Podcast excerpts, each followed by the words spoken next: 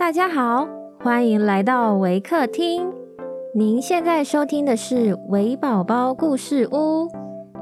本节目为台湾维客公益行动协会远距陪伴服务项目，透过讲故事的方式，陪伴我们在全球十一个国家、四十八个服务据点的孩子，让疫情所带来的距离不再是距离。本集节目由谭爷爷赞助支持。亲爱的听众，我是 Miss Sophia。今天要讲的故事是《想当国王的青蛙》。本故事将以英语进行。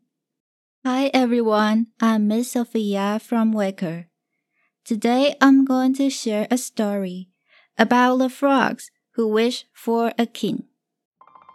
The frogs were tired of governing themselves.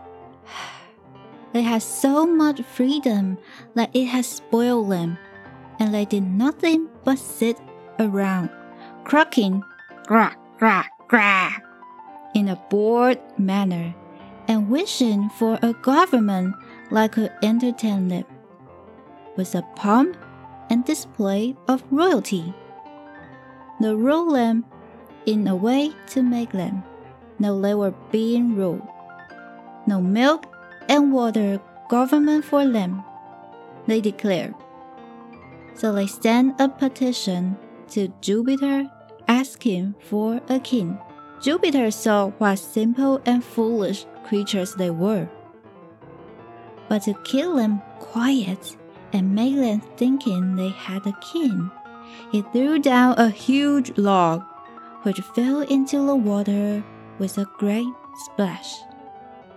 The frog hid himself among the reeds and grasses, thinking the new king to be some fearful giant. But they soon discovered how tame and peaceful King Log was. In a short time, the younger frogs were using him for a diving platform while the older frogs made him a meeting place, where they complained loudly to Jupiter about the government. To teach the frogs a lesson, the ruler of the gods now sent a crane to be a king of Frogland. The crane proved to be a very different sort of king from old King Log. He gobbled up the poor frogs right and left and they soon saw what fools they had been. In mournful croaks, they begged Jupiter to take away the cruel tyrant before they should all be destroyed.